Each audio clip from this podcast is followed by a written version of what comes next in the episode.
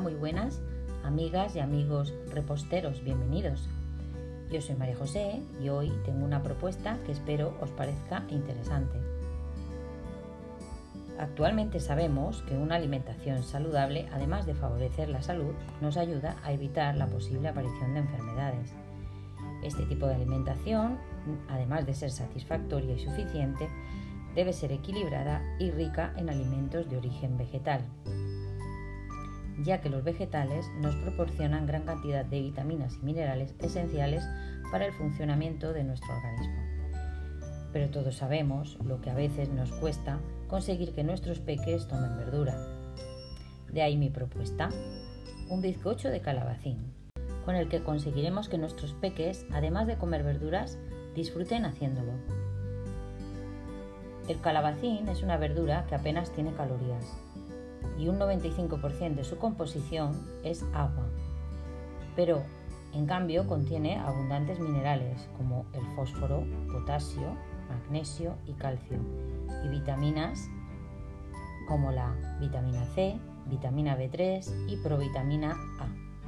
Además, es muy rico en fibra, omega 3 y carotenoides. El calabacín le proporciona al bizcocho una amiga muy suave y jugosa, y además lo hace más saciante.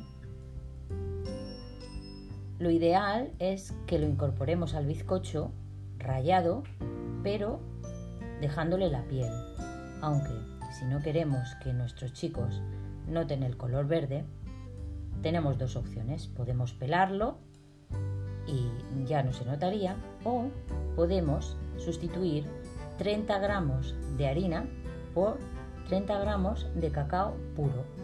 Cacao en polvo puro, que no colacao, ¿eh? porque no queremos el exceso de azúcares. Cacao molido del puro. Los ingredientes necesarios son 200 gramos de calabacín rallado. Y como te he dicho antes, mejor si lo lavamos y le dejamos la piel. Pero tampoco es imprescindible. También necesitaremos 100 mililitros de aceite de girasol, un aceite suave, dos huevos, 30 mililitros de leche.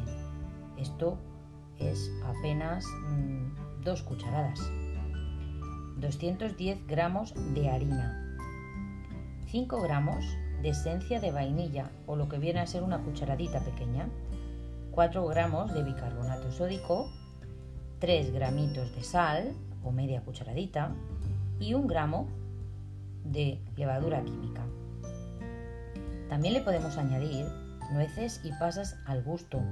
La verdad es que combina muy bien con este bizcocho. Y canela molida al gusto.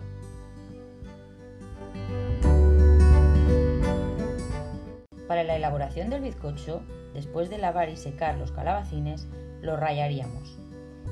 Y pondríamos la ralladura en un colador grande, con el fin de conseguir eliminar al máximo posible el líquido que suelta. Otra solución es ponerlo sobre papel de cocina absorbente.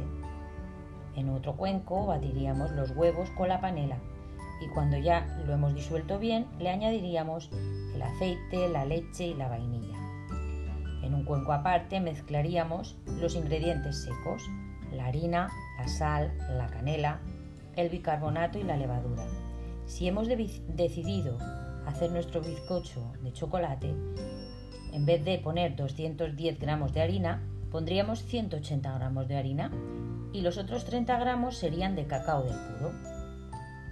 Estos ingredientes secos los tamizaríamos sobre la mezcla anterior y los removeríamos hasta que no viésemos ningún resto de grumo seco.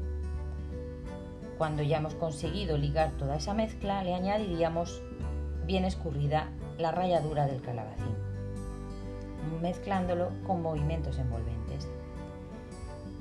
Llevaríamos la masa a hornear durante 50 minutos al horno precalentado a 180 grados, con el fuego arriba y abajo, sin ventilador.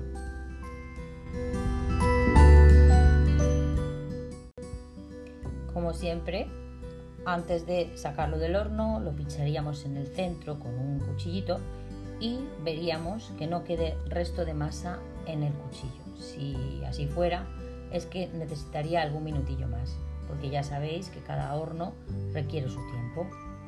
Y bueno, esto es todo, como veis, es un bizcocho muy sencillo, no necesita demasiada ni excesiva preparación y con él estaremos tranquilas de ofrecerle a nuestros chicos algo saludable, además de delicioso. Espero que os haya gustado y contar con vosotros en algún otro podcast.